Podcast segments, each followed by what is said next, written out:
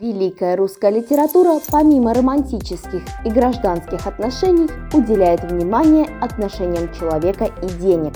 Иногда речь напрямую идет о финансах, а иногда о их роли в жизни героев, о бедности и богатстве, браках по расчету, взятках и махинациях.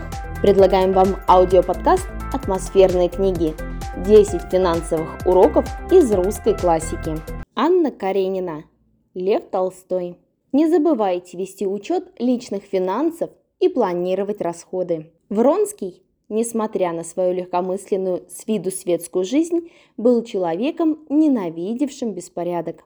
Для того, чтобы всегда вести свои дела в порядке, он, смотря по обстоятельствам, чаще или реже, раз пять в год, уединялся и приводил в ясность все свои дела. Финансовый учет первая и самая важная ступень на пути к личной экономической стабильности. И яркий пример тому Алексей Вронский.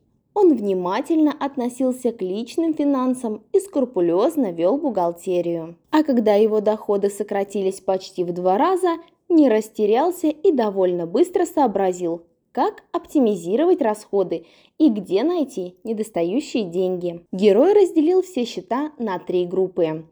Те, что нужно оплатить в первую очередь, менее важные, по которым деньги можно отдавать частями, и те, о которых пока можно не беспокоиться. Затем он сократил расходы, продал дорогих скаковых лошадей и недостающую для оплаты счетов сумму занял у ростовщика под проценты. А позже, когда Вронский оставил службу, отдалился от света и стал помещиком, он не расстроил, а увеличил свое состояние потому что держался самых простых нерискованных приемов и был в высшей степени бережлив и расчетлив на хозяйственные мелочи. Начните вести учет доходов и затрат, имея четкое представление о том, на что и в каком количестве уходят средства.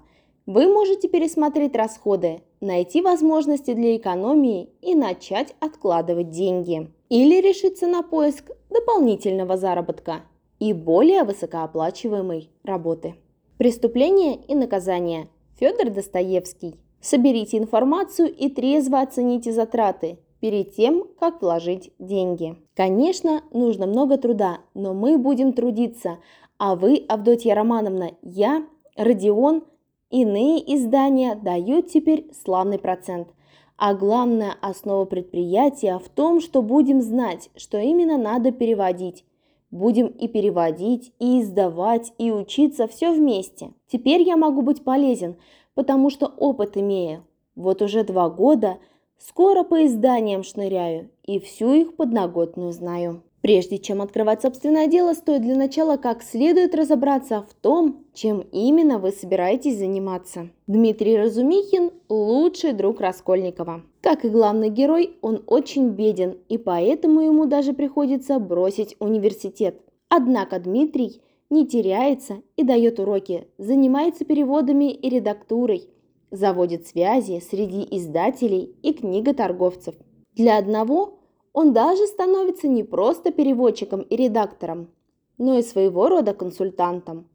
И спустя два года работы, досконально изучив вопрос, принимает решение открыть собственный проект. Разумихин уверен в успехе, ведь издательский мир ему знаком. А кроме того, он подсчитывает начальный капитал и умудряется найти инвесторов. Под проценты берет тысячу рублей у своего дяди – а за оставшейся суммой обращается к Авдотье Раскольниковой. Со временем он также восстанавливается в университете и не собирается отступать от своего плана. Перед тем, как запустить собственное дело, изучите теорию, найдите и проанализируйте практические примеры, заведите полезные знакомства, составьте бизнес-план. Иначе весь дальнейший путь будет похож на блуждание в потьмах и вряд ли закончится успехом. 12 стульев. Ильф и Петров. Расставьте финансовые приоритеты. Остап подошел к Воробьянинову вплотную и, оглянувшись по сторонам, дал предводителю короткий, сильный и незаметный для постороннего глаза удар в бок. Вот тебе милиция, вот тебе дороговизна стульев для трудящихся всех стран. Важно четко представлять, для чего, собственно, вам нужны деньги. И не размениваться на мелкие и второстепенные траты в ущерб более значимым. Астап Бендер и Киса собирались купить на аукционе 10 стульев, в один из которых теща Воробьянинова зашила свои бриллианты. После всех перипетий у них оставалось по 200 рублей. Но когда они выиграли торги и с учетом комиссионного сбора им потребовалось заплатить за стулья 230 рублей, выяснилось, что у кисы осталось только 12 рублей. Все остальное он накануне прокутил. Водил девушку в кино и в ресторан, напился, скупил у бабушки баранки вместе с корзиной. Что было дальше, вспомнить он не мог. В итоге денег, чтобы выкупить стулья, не хватило – и гарнитур был распродан по частям. А вместе с одним из стульев от кисы уехали и вожделенные бриллианты. Конечно, киса Воробьянинов – комический персонаж, и к эпизоду вряд ли стоит относиться серьезно. Но это наглядный пример того, что тратить деньги на развлечения стоит только тогда, когда основные статьи расходов уже покрыты. Проанализируйте, чего вы хотите – жить с максимальным комфортом, не откладывая деньги – или, к примеру, купить квартиру и сделать ремонт. Если второе, то вам, возможно, придется отложить на потом походы в кафе и покупку компьютерных игр. Шинель. Николай Гоголь.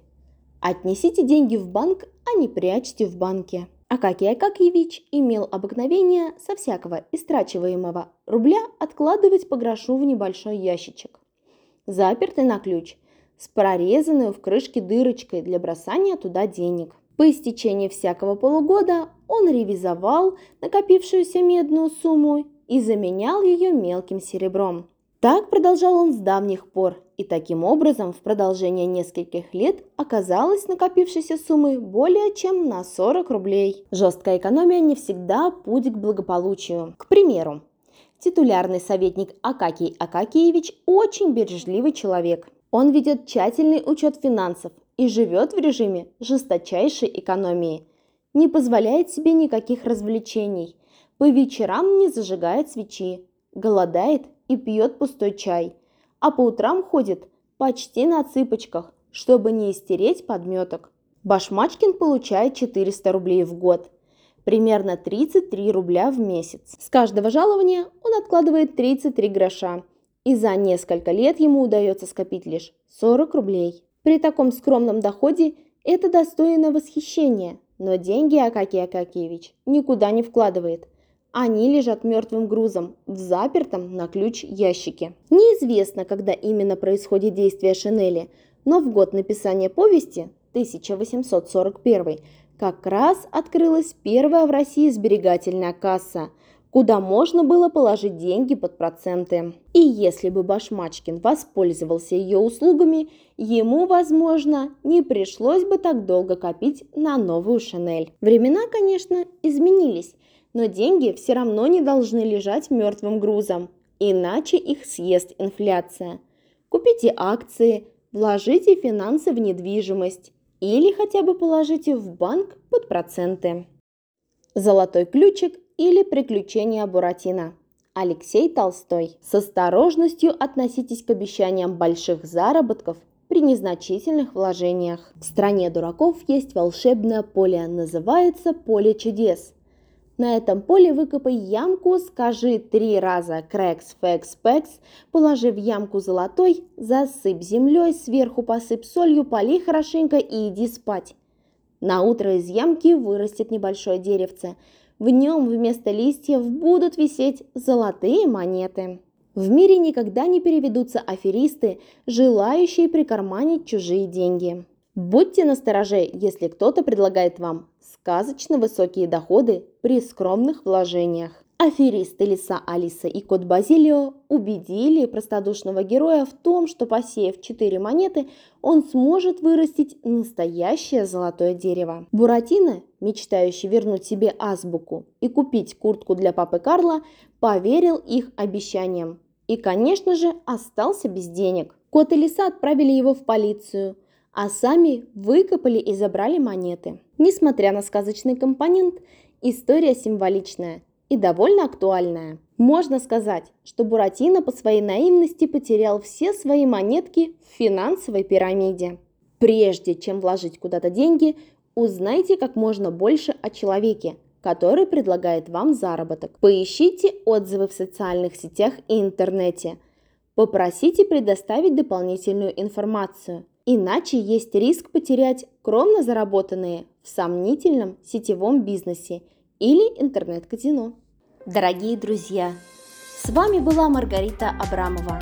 Надеюсь, вам понравилась наша подборка атмосферных книг 10 финансовых уроков из русской классики.